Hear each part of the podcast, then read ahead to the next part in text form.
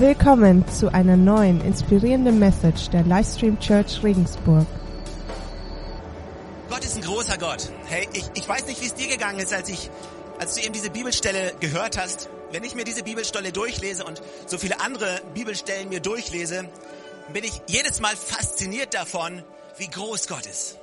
Gott ist so viel größer, als wir uns jemals vorstellen können. Und alleine diese Aussage, schon, allein diese Aussage können wir gar nicht wirklich begreifen weil wir wissen gar nicht, wir wissen gar nicht, wie es größer ist als das Größte, was wir uns vorstellen können. Weil unser Denken begrenzt ist. Wenn, wenn ich zu dir sage, pass auf, denk einmal an das Größte, was du dir vorstellen kannst. Und dann denkst du an das Größte, was du dir vorstellen kannst. Und Gott sagt, ja, schon kann ich mehr. Gott kann viel mehr, als wir uns vorstellen können. Er ist größer, er ist höher, er ist stärker, als wir sind. Gott ist ein großer Gott.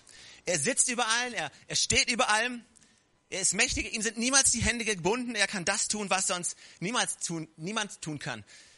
Weißt du, ich liebe es, als, als wir, wir haben Ostern gefeiert und als die Frauen zum Grab gekommen sind, um, um nachzusehen, wo Jesus ist, sie, sie kamen an und der Stein, er war weggerollt. Und was ich so sehr liebe, ist, dass der Engel auf dem Stein saß. Weißt du, du liest dir die Bibel durch und fragst dich, warum um alles in der Welt steht das da? Ja, der Engel hat nicht nur den Stein weggerollt, nachdem er ihn weggeschoben hat, nur um einfach mal das Bild zu malen, hat er sich auf den Stein gesetzt. So nach dem Motto, ey, egal wie groß dein Stein ist, egal wie groß deine Probleme sind, ich sitze immer noch oben drauf. Ich bin immer noch stärker. Ich habe immer noch die Kontrolle. Egal, was dein Stein auch sein mag, Gott sitzt auf deinem Problem, schaut runter, sagt, come on, come on. Ich kann alles wegschieben. Ich kann alles bewegen. Ich habe die Kontrolle. So groß ist Gott.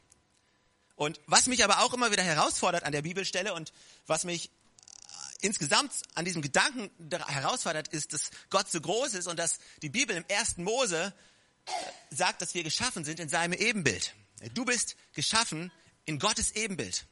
So wie Jesus in dieser Welt ist, so sind wir heute, sagt die Bibel. Okay, lass nochmal. Gott ist groß, unvorstellbar groß. Und im zweiten Korinther lesen wir, dass wir Botschafter an Christi Stadt sind. Wir sind in seinem Ebenbild geschaffen und wir sind jetzt dafür verantwortlich, Gott auf dieser Erde zu reflektieren. Egal wo du lebst, du in Regensburg lebst, in Oltraubling, in Bad Abach, in Straubing, Köbering, in Maxhütte, Heidhof, Burg Lengenfeld, Pettendorf, Schwandorf, Barbingen, wo auch immer du herkommst. Du bist berufen dazu, Gottes Größe zu reflektieren. Und wenn wir Gott reflektieren sollen, seine Größe reflektieren sollen, dann heißt es mit anderen Worten, wir sind dazu berufen, große Leben zu führen. Ja, wenn ich einen großen, überdurchschnittlichen, großen Gott reflektieren will, dann kann ich das nicht tun, wenn ich ein kleines, durchschnittliches Leben führen, führen würde. Ja, und wir alle verstehen das irgendwie. Aber die Realität ist, wie groß ist doch die Diskrepanz manchmal zwischen wie groß Gott ist und wie groß ich mein Leben führe. Ich weiß nicht, also ich stelle mir, ich stell mir häufig die Frage, wie groß ist die Diskrepanz dazwischen, dass Menschen Gott anschauen und Menschen uns und unser Leben, mich und mein Leben anschauen und betrachten. Und ich muss mir die Frage stellen, reflektiere ich wirklich einen Gott, der so groß ist? Reflektiert mein Leben, mein Denken, meine Entscheidung, reflektiert das wirklich die Größe von Gott? Da ist eine Spannung, in der wir stehen.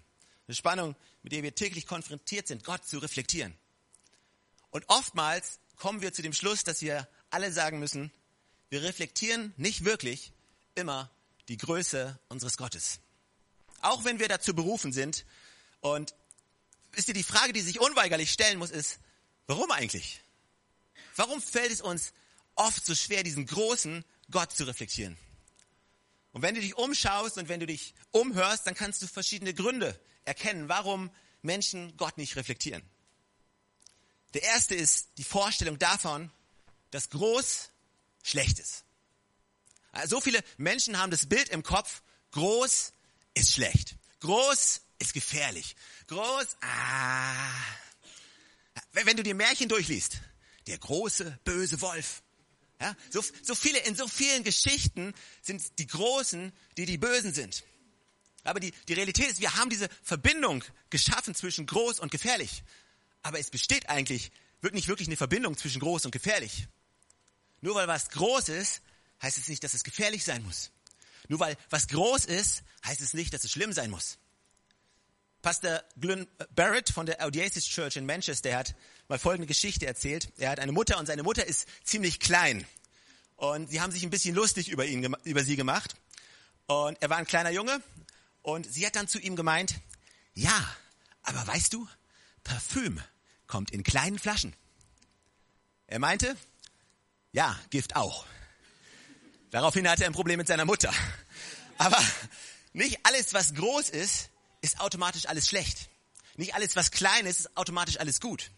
Aber irgendwie haben wir doch diesen Respekt in uns vor Dingen, die groß sind. Richtig? Warum eigentlich? Das Erste, was Leute immer gleich denken, ist, groß heißt gleich nicht persönlich.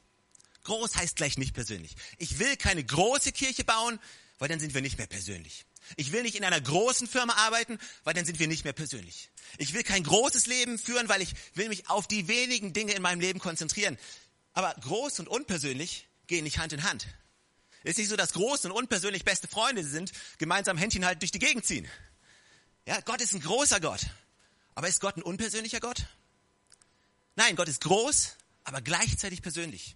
Kirche kann groß sein, aber gleichzeitig persönlich sein. Mein Wunsch, unser Wunsch, unsere Vision ist, eine große Kirche zu bauen. Die groß ist, die wächst, in der viele Menschen ein Zuhause finden, aber die immer noch persönlich ist. Dass jeder einzelne Mensch gewertschätzt wird, ein Zuhause findet, eingebunden ist in das Leben der Familie. Groß und persönlich kann zusammen funktionieren. Der zweite Grund, warum ich glaube, dass Menschen kein großes Leben führen, ist, weil sie oftmals die kleinen Anfänge missachten. Zachariah 4 in Vers 10, da, da wird davon berichtet, verachte nicht den Tag kleiner Anfänge. Ja, viele Menschen wollen das Große, sie sehen das Große, sie träumen von dem Großen. Oh, oh Gott, wenn ich hier wäre. Gott, Gott, ich bin jetzt hier ganz außen an der Kante. Wenn ich runterfalle, habe ich ein Problem. Und da drüben, da ganz hinten, da wäre ich gerne. Aber ich wäre so gern jetzt schon da. Jetzt, jetzt schon wäre ich gern da. Und Gott, kannst du mich nicht irgendwie teleportieren? Gott kann teleportieren. Philippus hat es auch geschafft. Eine von diesen großen Gebetsanliegen, die ich habe. Ja, einmal Gott, einmal Gott teleportieren, bevor ich in den Himmel gehe. Das wäre cool. Das würde so viele Sachen einfacher machen. Ja, morgens aufstehen, anziehen, Zähne putzen, plupp, da bin ich. Ja, ich, ich, ich weiß, ihr seid nicht so begeistert, aber ich find's cool. ich find's cool. Aber wisst ihr, das Problem ist, wir sind hier und wir wollen da sein, aber wir wollen teleportiert werden. Und oftmals sehen wir nicht den Weg, den wir gehen müssen, damit etwas groß wird. Ja, viele Menschen wollen das Große, sie sehen das Große, aber sie sehen nicht das Kleine, was das Potenzial hat, groß zu werden. Aber weißt du was? Alles, was heute groß ist, hat mal klein begonnen. Apple ist eine ziemlich große Firma, richtig? Hat mal klein begonnen. Microsoft ist eine ziemlich große Firma. Hat mal klein begonnen. Google ist eine riesen Firma. Richtig? Hat mal klein. Alles, was wir sehen, hat mal klein begonnen. Weil jemand das Potenzial darin gesehen hat. Und so viele Menschen leben kein großes Leben, weil sie nicht das Potenzial in den kleinen Dingen sehen. Also ich, ich glaube, es liegt so viel Kraft darin, wenn du schaust in deinem Leben, ah, wo sind die kleinen Dinge? Wo ist das kleine Potenzial? Wo ist dieser kleine Same, den ich vielleicht sehe, den ich sehen kann, in den ich investieren kann? Wo ist der Weg, den ich anfangen gehen, kann zu gehen, damit ich eines Tages etwas Großes in meinem Leben sehen kann? Galater 6, Vers 9, da steht, lasst uns daher nicht müde werden, das zu tun, was gut und richtig ist. Lasst uns daher nicht müde werden, das zu tun, was gut und richtig ist. Und was steht dann? Denn wenn wir nicht aufgeben, werden wir zu der von Gott bestimmten Zeit die Ernte einbringen. Das Kleine muss nicht klein bleiben. Das Kleine hat das Potenzial, groß zu werden. Und so viele von uns leben nicht in der Größe, weil wir das Kleine missachten. Die kleinen Handlungen, das kleine Gespräch, das kleine gute Wort, die kleine Ermutigung, die kleine Extrameile, den kleinen Extraschritt. Aber wenn wir das Potenzial darin sehen und nicht aufgeben, das zu tun, was gut und richtig ist, wisst ihr, nicht immer dasselbe zu tun. Das ist ein großer Unterschied. Hier steht nicht, hört nicht auf, immer dasselbe zu tun und ihr werdet ernten. Denn hier steht, hört nicht auf, das zu tun, was gut und richtig ist. Und was gut und richtig ist, heißt nicht automatisch immer dasselbe. Weißt du, oh, als Kirche, weißt du, was wir machen, wenn ich mir überlege, wie wir angefangen haben, mit den Gottesdiensten, als wir noch im leeren Beutel waren, das ist, weißt du, wenn wir das lang genug machen würden, dann, dann wird das schon. Nein, nein. Wenn wir das immer noch so machen würden, dann wären wir nicht da, wo wir jetzt sind. Traditionen sind nicht da. Also wir müssen aufpassen, dass wir aus Traditionen keine Doktrinen machen. Dass aus einer Tradition keine Theologie wird. Gott sagt nicht, mach immer dasselbe, sondern Gott sagt, je nachdem, wo du gerade stehst, welcher Lebensabschnitt, welcher Zeitpunkt, hör nicht auf, das zu tun, was gut und richtig ist. Und was gestern gut und richtig war, kann heute vielleicht ganz anders aussehen. Aber lasst uns nicht müde werden, in die kleinen Dinge in unserem Leben zu investieren, in die kleinen Beziehungen, das kleine Potenzial. Lasst uns einen Blick haben für diese kleinen Dinge. So viele Dinge, die wir in der Welt sehen, die heute groß sind, waren nur groß, weil irgendjemand das Potenzial darin gesehen hat. Alle, alle haben es belächelt, ja. Alle haben gesagt, ja, wird schon. Aber jemand hat den Mut gehabt, das Potenzial zu sehen. Ich frage mich, wo dein Potenzial liegt. Ich frage mich, wo die kleinen Dinge in deinem Leben sind, die du vielleicht übersiehst, die du vielleicht nicht wertschätzt, die du vielleicht dir sogar wegwünscht. Ja, es wäre so viel einfacher, wenn diese ganzen Kleinigkeiten nicht da wären. Und Gott denkt sich, nein, so viele Kleinigkeiten in deinem Leben, so viel Potenzial und er will sie einfach alle nicht annehmen. Wo sind die kleinen Dinge in deinem Leben, die du bisher noch nicht gesehen hast? Alles, was groß ist, beginnt im Kleinen. Es gibt bei Gott keine Abkürzung. Kennt ihr das Leiterspiel? spiele ich ab und zu mit meinen Kindern, das Leiterspiel. Ich, ich hasse das Leiterspiel. Ich verliere immer. Und, und am schlimmsten ist die Leiter kurz vorm Ziel, weil die geht zurück bis zum Anfang. Okay, wer kennt das Leiterspiel? Okay, ihr wisst, worüber ich spreche. Äh, und weißt du, das Ding ist, du läufst immer nach oben, nach oben und nach oben und, und wenn du auf ein bestimmtes Feld kommst, whoop, dann geht's wieder runter und du würfelst eine Zahl und du weißt genau, du hast noch fünf Felder bis zur Leiter und du würfelst eine fünf und oh nee, das ist eine sechs. Aber das ist, ich habe ich deutlich gesehen. Weißt du, wir, wir lieben es, gewisse Dinge zu überspringen, aber oftmals landen wir trotzdem nachher irgendwo auf einer Leiter. Und dann denkst du dir, ah, hätte ich vorher nicht geschummelt, dann wäre ich jetzt ein Feld weiter zurück, dann wäre ich jetzt weiter vorne. Sind so die Gedanken, die in meinem Kopf vor sich gehen. Aber hey, ich denke mir, ich denke mir, im Leben ist es manchmal nicht anders. Wir versuchen Abkürzungen zu nehmen. Wir versuchen gewisse Dinge zu überspringen, weil wir Gott helfen wollen. Ja, Gott, ich weiß, du hast einen Plan. Lass mich helfen, dir das Ganze ein bisschen zu beschleunigen, okay? Äh, okay, den Schritt, ah, den können wir uns sparen, der ist für andere. Ja, aber ich, ich mache einfach einen großen Bogen nach vor und gehe nach vorne. Aber irgendwo holt dich das Ganze doch wieder ein und du landest, fällst auf eine andere Leiter und gehst ganz zurück an Anfang. Weil Gott möchte an unserem Charakter arbeiten. Er möchte an unserer Ausdauer arbeiten. Gott möchte an unserem Herzen arbeiten. Er möchte, dass wir Stück für Stück die Reise gehen. Stück für Stück jeden Schritt, jeden Schritt ergreifen und in jedem Schritt das Potenzial sehen. Der nächste Schritt. Und manchmal sind die Schritte toll und sie machen Spaß und manchmal sind sie voll ätzend. Ja, manchmal denkst du dir, ja, der nächste Schritt. Yes. Gott, der nächste Schritt. Ich freue mich so, der nächste Schritt. Der fühlt sich so gut an. Und ich habe so lange darauf gewartet, ihn gehen zu können. Und jetzt endlich kann ich ihn gehen. Und dann gehst du diesen Schritt und denkst dir, oh yes, jetzt kann ich endlich das alles hinter mir lassen.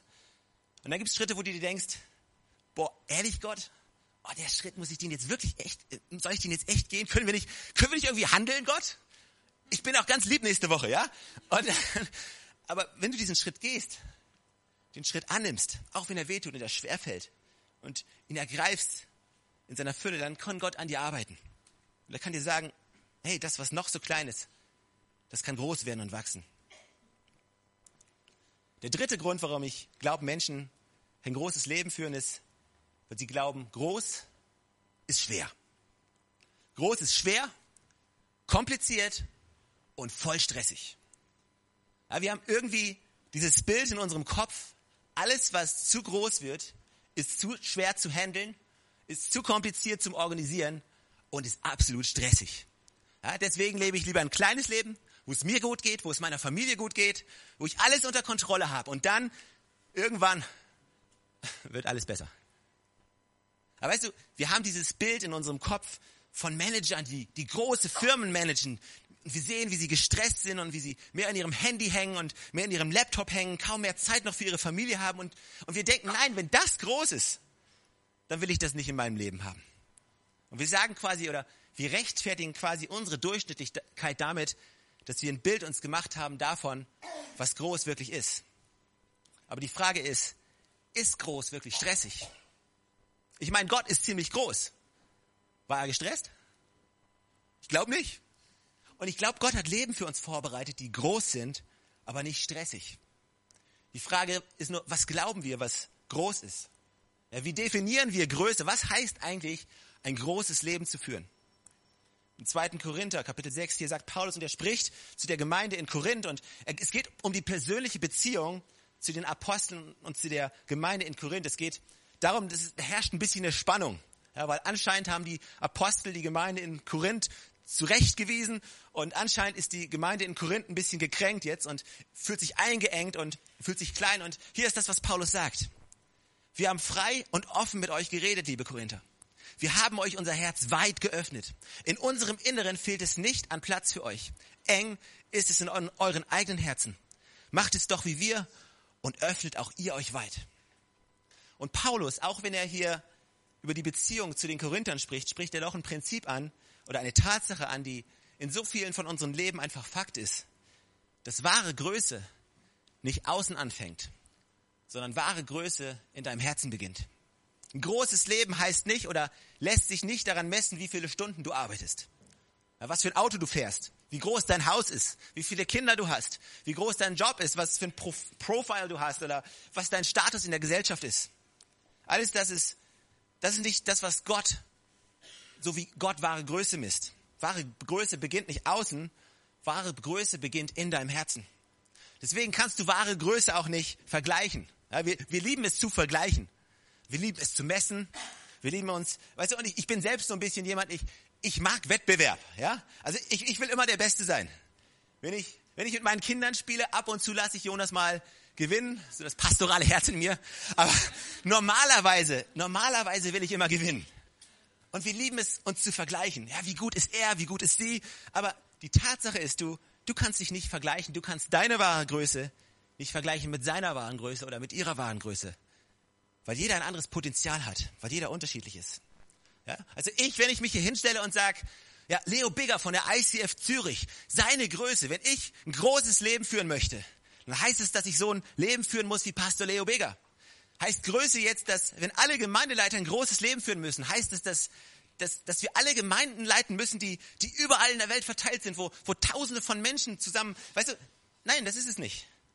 Leo, Pastor Leo Bigger hat eine andere Größe. Seine Größe ist eine andere Größe als meine Größe. Jans Größe ist eine andere Größe als Johannes Größe. Verschiedene Berufungen. Deswegen kannst du es auch niemals miteinander vergleichen. Aber wie definiere ich dann Größe? Und ich habe euch mal die Definition mitgebracht. Wahre Größe bedeutet in deiner ganzen Fülle zu leben.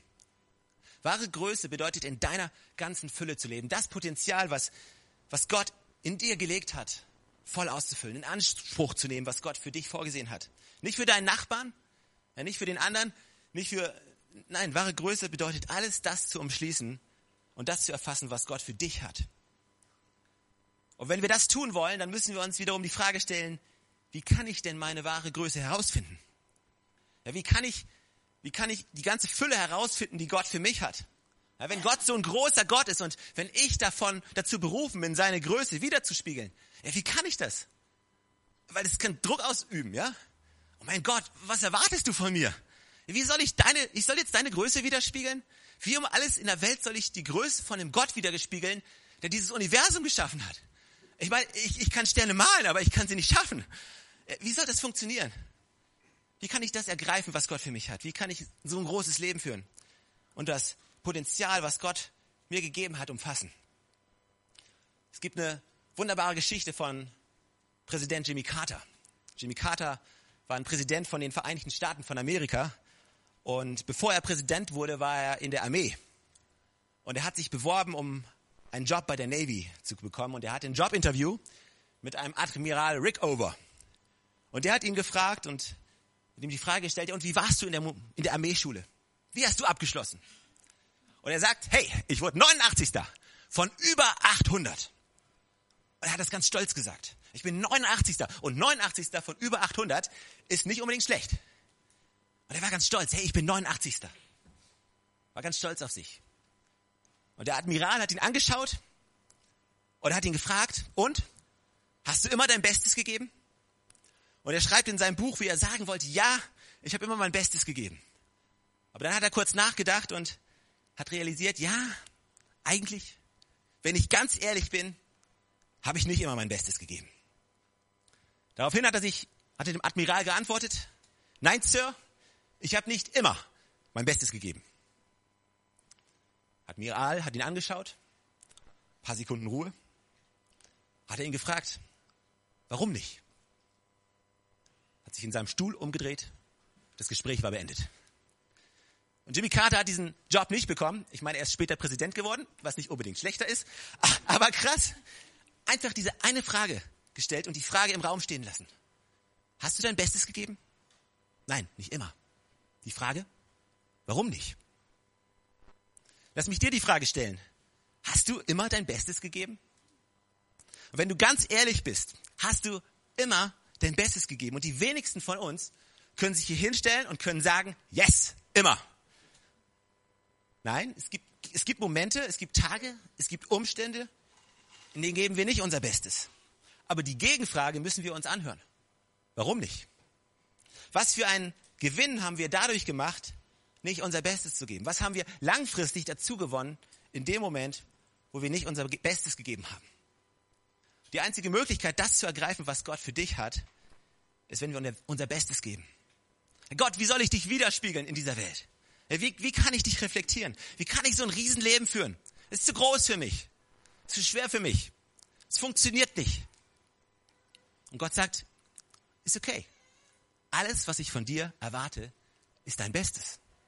Weil wenn du dein Bestes gibst, dann kann ich meinen Rest dazugeben und ich kann dir helfen, mich zu reflektieren. Gott erwartet nicht Perfektion von dir. Ja, Gott erwartet nicht vollendete Perfektion. Er weiß, er, er weiß, wo deine Grenzen sind. Er weiß, wo du gut bist und er weiß, wo du schlecht bist. Äh, manchmal können wir uns Gott anschauen und können sagen, Gott, bist du dir sicher, dass du den richtigen ausgewählt hast? Aber die Realität ist, Gott kannte deine Begrenzung lange bevor du seine Erwartungen gekannt hast. Gott wusste, wo deine Grenzen liegen, bevor wir wussten, was er von uns erwartet. Die Frage ist nicht, bin ich perfekt? Die Frage ist, gebe ich mein Bestes? Gibst du dein Bestes? Ja, woher weiß ich das? Woher weiß ich, ob ich mein Bestes gebe? Ist eine gute Frage, oder? Jetzt einfach nur mal ganz kurz für dich. Gibst du dein Bestes? Okay, wenn du sagen willst, okay, ja, ich will mein Bestes geben. Was würde das für dich heißen? Was bedeutet es eigentlich, sein Bestes zu geben? Und ich glaube, wenn wir die Größe ausleben wollen, die Gott für uns hat, wenn wir wirklich unser Bestes geben wollen und somit Gott reflektieren wollen auf dieser Welt, dann müssen wir wissen, was es heißt, unser Bestes zu geben, weil wenn wir es nicht wissen, wie sollen wir es dann tun und wie sollen wir reflektieren? Die erste Frage, die wir uns stellen müssen, wenn wir unser Bestes geben wollen, ist, wozu bin ich eigentlich berufen? Was erwartet Gott eigentlich von mir? Wozu bin ich berufen? Weißt du, wenn du nicht weißt, was deine Berufung ist, wie willst du denn dein Bestes geben in dieser Berufung? Und glaub mir, du bist nicht dazu berufen, auf dieser Welt zu leben und vor dir hinzuvegetieren und eines Tages in den Himmel zu kommen und Party mit Jesus zu feiern. Ich meine, Party mit Jesus feiern, yes, absolut. Äh, aber weißt du, du hast ein ganzes Leben vor dir, bevor du Party mit Jesus feierst. Gott hat dich errettet und nach 2. Timotheus und berufen. Du bist errettet und berufen nach seiner Absicht. Gott hat eine Berufung auf dich, auf diesem Planeten fürs Hier und Jetzt. Was ist das? Kennst du deine Berufung? Also, ich bin immer wieder, ich bin immer wieder erstaunt, wie viele Christen durchs Leben schweben. Und, weißt du, und, so, mal gucken, was passiert. Ja, mal gucken. Ich bin wieder Wind. Heute bin ich hier. Oh, morgen bin ich da. Pff, wozu bist du berufen? Liebe, Liebe, hm, Liebe. Ja, wozu, bist, wozu bist du berufen? Also, ich glaube, wenn du wirklich dein Bestes geben willst, dann musst du wissen, wozu hat Gott dich berufen. Gott hat dich geschaffen mit bestimmten Gaben, mit bestimmten Vorlieben, mit bestimmten Fähigkeiten. Warum? Weil er dich benutzen will für sein Königreich, weil er dich einsetzen will an einem bestimmten Zeitpunkt, an einem bestimmten Ort. Wozu bist du berufen? Die zweite Frage, wenn du wissen willst, ob du immer dein Bestes gibst, ist, wenn ich weiß, wozu ich berufen bin, was muss ich tun, um diese Berufung auszuleben? Weißt du, nochmal, Größe. Größe definiert sich nicht dadurch, wie groß deine Firma ist. Oder, weißt du, vielleicht sind Leute hier, die sagen, weißt du was? Ich bin dazu berufen, Vater zu sein. Das ist meine Berufung. Ich möchte Vater sein. Okay. Ich will ein guter Vater sein für meine Kinder, für meine Familie. Okay, super, das ist eine tolle Berufung. Die Frage ist, weißt du, hast du dir schon mal die Frage gestellt, was muss ich tun, um ein guter Vater zu sein? Der nächste Schritt. Nicht nur, ja, ich will ein guter Vater sein. Das ist super. Dass du eine Vorstellung davon hast, ein guter Vater zu sein. Aber was, hast du schon mal überlegt, was ist der nächste Schritt? Was heißt es, ein guter Vater zu sein? Und zwar nicht für jemand anderen, sondern für dich. Was heißt es für dich? Guter Vater zu sein, für deine Tochter, für deinen Sohn. Was heißt es, das umzusetzen? Die nächste, die Frage, die du dir stellen musst, ist, wenn du dein Bestes geben willst, hast du jemals darin versucht zu wachsen? Hast du jemals die Zeit genommen, zu gesagt, okay, ich weiß, wozu ich berufen bin. Ich bin dazu berufen, Vater zu sein. Und ich weiß, was ich tun muss, um ein guter Vater zu sein. Hast du jemals überlegt, vielleicht mal ein Buch zu lesen, vielleicht mal dich mit anderen Vätern auszutauschen, wie das bei ihnen funktioniert, wie sie das machen? Wie sie Kinder ins Bett bringen, wie sie Geschichten vorlesen? Ich finde einfach, denken wir wirklich praktisch darüber nach. Okay, wenn ich mein Bestes geben möchte als Vater, habe ich mich mit jemand anderem ausgetauscht? Habe ich irgendein Vorbild? Okay, für mich ist Johannes, wo ist er? Johannes. Ich habe drei Kinder, Johannes hat drei Kinder. Und für mich ist Johannes ein Riesenvorbild. Äh, weißt ich, ich, ich schaue ihn an und weißt du, seine Kinder sind weiter als meine, äh, sind schon fast alle durch die Pubertät. Nicht fast, okay. Aber, weißt du, es, es ist, ist irgendwie, ich glaube, also ich habe auch drei von den Dingern. Und ich brauche ich brauch viel Weisheit, ehrlich. Und weißt du, was ich gesehen habe? Johannes, er hat regelmäßig, er hat Fahrradtouren gemacht und Zelttouren zusammen mit seinen Kindern. Und Jonas und Filmke haben zu Weihnachten Schlafsäcke bekommen. Und ich dachte mir, hey, das ist die Chance. Ich meine, äh, alle, die mich kennen, wissen, ich hasse Zelten. Warum in ein Zelt, wenn du in ein Hotel gehen könntest? Warum auf dem Boden schlafen, wenn du ein Bett hättest? Warum morgens alles nass und, und, und, und feucht, wenn, wenn alles trocken und warm sein kann? Die Frage muss man sich stellen. Ja? Aber, aber es geht ja nicht um mich. Deswegen haben wir geplant, wir werden als Familie dieses Jahr einige Fahrradtouren machen. Aber was, was planst du? Was tust du ganz praktisch, um besser zu werden in dem, wozu du berufen bist? Weil woher weißt du sonst, ob du dein Bestes gibst? Das nächste, was die, die nächste Frage, die du dir stellen musst, ist, arbeite ich nach meinen Fähigkeiten? Lebe ich nach meinen Fähigkeiten oder nach seinen Fähigkeiten? Lebe ich basierend auf dem, was ich kann oder basierend auf dem, was er kann? Wie groß ist Gott in deinem Leben? Hast du, ist, hast du deine Träume? Ist das, was du träumst, ist das alles nur begrenzt? Sind die Grenzen da, wo du bist oder da, wie gut Gott ist?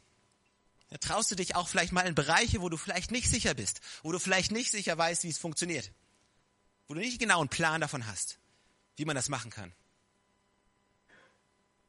Und ich, ich, weißt du, ich glaube, wenn wir wirklich die, die ganze Fülle, die Gott für uns hat, ergreifen möchten, dann ist es hin und wieder mal notwendig, dass wir im Glauben aus dem Boot steigen und ein bisschen auf dem Wasser laufen. Dinge probieren, die du vorher noch nicht probiert hast. Dinge tust, die noch keiner getan hat. Einfach nur, um herauszufinden, Gott, wie groß bist du wirklich in meinem Leben? Die letzte Frage. Die letzte Frage ist, sind die Erwartungen von anderen meine Begrenzung? Werden die Erwartungen von anderen Menschen zu meinen Begrenzungen? Weißt du, ich war als Schüler immer jemand, der die Frage gestellt hat, wie viel ist genug? Ich habe nie die Frage gestellt, wie viel wäre toll? Äh, meine Frage war immer als Schüler, was hat gerade so gereicht, um nicht sitzen zu bleiben? Meine Frage in der Schule war nie, wie gut kann ich sein? Meine Frage in der Schule war immer, welchen Schnitt brauche ich, um gerade nicht sitzen zu bleiben? Welche Noten muss ich erreichen? Und je nachdem, was ich erreichen musste, habe ich gehandelt und gelernt oder halt auch nicht. Und ich glaube wirklich, wenn ich zurückblicke, ich glaube, ich war ein Horror für meine Eltern. Aber wenn ich zurückblicke, ich glaube, ich hätte, ich hätte so viel mehr in der Schule erreichen können, als ich wirklich erreicht habe. Aber die Erwartungen von anderen sind zu meinen Begrenzungen geworden. Ich war einfach ein Dreierschüler und keiner von meinen Lehrern hat erwartet, dass ich ein Einzelschüler wäre. Und für mich war es so, ja, pff, ich bin halt ein Dreierschüler. So oft haben gewisse Menschen gewissen Erwartungen. Und diese Erwartungen werden zu unseren Begrenzungen. Ja, wenn dein Chef dich um etwas bittet, mach das. Machst du, machst du immer das, worum dein Chef dich bittet und hörst dann auf? Oder sagst du, nö, ich mach weiter. Ich gehe noch ein Stück, ein Stück, ich mache noch ein Stück mehr. Ich möchte herausfinden, ob ich, was, was ich noch mehr kann. Bin ich bereit, eine Extrameile zu gehen oder gehe ich immer nur so weit, wie ich gebeten werde? Oder sage ich, komm, komm an, ich gehe noch ein Stück weiter.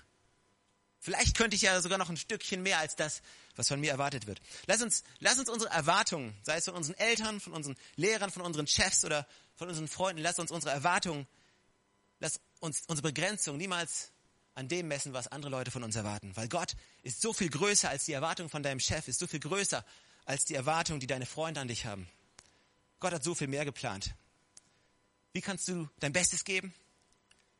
Leb nicht aus dem heraus, was andere von dir erwarten. Greif nach den Sternen. Fang an, groß zu träumen. Fang an, große Gebete zu sprechen und fang an, groß zu handeln. Wenn du große Ergebnisse willst, musst du anfangen, große zu Handlungen zu haben. Du kannst nicht einfach nur von großen Dingen träumen. Du musst anfangen, große Entscheidungen zu treffen, wichtige Entscheidungen zu treffen, glaubensvolle Entscheidungen zu treffen, wenn du ein großes Leben führen möchtest. Gott, hat so, Gott ist so viel größer und du bist geschaffen in seinem Ebenbild. Dein Leben kann so viel, so viel größer sein als da, wo du jetzt gerade bist. Du musst dich nicht vergleichen mit dem, der rechts oder links neben dir sitzt. Nein, du kannst auf dich schauen und auf die ganze Fülle schauen, die, die Gott für dich vorbereitet hat. Wie findest du sie heraus? Wenn du einfach dein Bestes gibst. Kannst schon kommen. Welche Erwartungen hast du von Gott? Welche Träume träumst du? Wie groß glaubst du, dass dein Leben sein kann? Weißt du, ich, ich bete, dass wir uns niemals zufrieden geben mit einem mittelmäßigen Leben bete, dass wir uns die Angst nehmen lassen, dass, dass groß nicht gut ist. Groß ist gut. Herr Stefan, weißt du, weißt, was ist denn, wenn alles zu groß wird? Dann verliere ich die Kontrolle. Als wenn du sie jemals gehabt hast. Es ist so. Ja, wir denken immer, weißt du, für mich selbst ist es ein großer Unterschied, ob ich Auto fahre oder ob ich fliege. Fliegen hat immer so dieses gewisse Ding, ah, ich habe nicht die Kontrolle. Aber was ist, wenn was schief geht? Dann, wenn was schief geht, dann bin ich nicht der, der im Cockpit sitzt und eingreifen kann. Ich bin dem ausgeliefert, der da vorne sitzt. Wobei ich immer sage, wenn, wenn dem Pilot, wenn der ohnmächtig wird oder irgendwas passiert, bin ich der Einzige, der das Ding fliegt. Egal, ob noch jemand anders da im Flugzeug ist, wenn der Pilot nicht mehr da ist, dann bin ich der, der das macht, okay? Ich kann's, ich kann so ein Flugzeug fliegen, bin ich mir sicher. Keine Ahnung wie, aber lieber versuch's ich und ich verhaus, als dass es jemand anders macht. Aber die Realität ist, ich denke, im Flugzeug habe ich die Kontrolle. Aber im Auto, da habe ich die Kontrolle. Ich, ich denke, im Flugzeug habe ich keine Kontrolle. So. Aber im Auto, da habe ich Kontrolle. Wirklich? Hast du dir mal überlegt, wie viele technischen Dinge alle zusammenlaufen müssen, damit du im Auto nicht verunglückst? Also, was ich, manchmal sitze ich da und ich denke mir, okay, was passiert denn, wenn ich jetzt die Bremse drücke und nichts passiert? Wir steigen in dieses Auto und haben vollstes Vertrauen, dass dieses Auto funktioniert. Wir haben volles Vertrauen, dass der Typ, der uns gerade entgegenkommt, nicht kurz auf sein Handy guckt und mal kurz rüberkommt.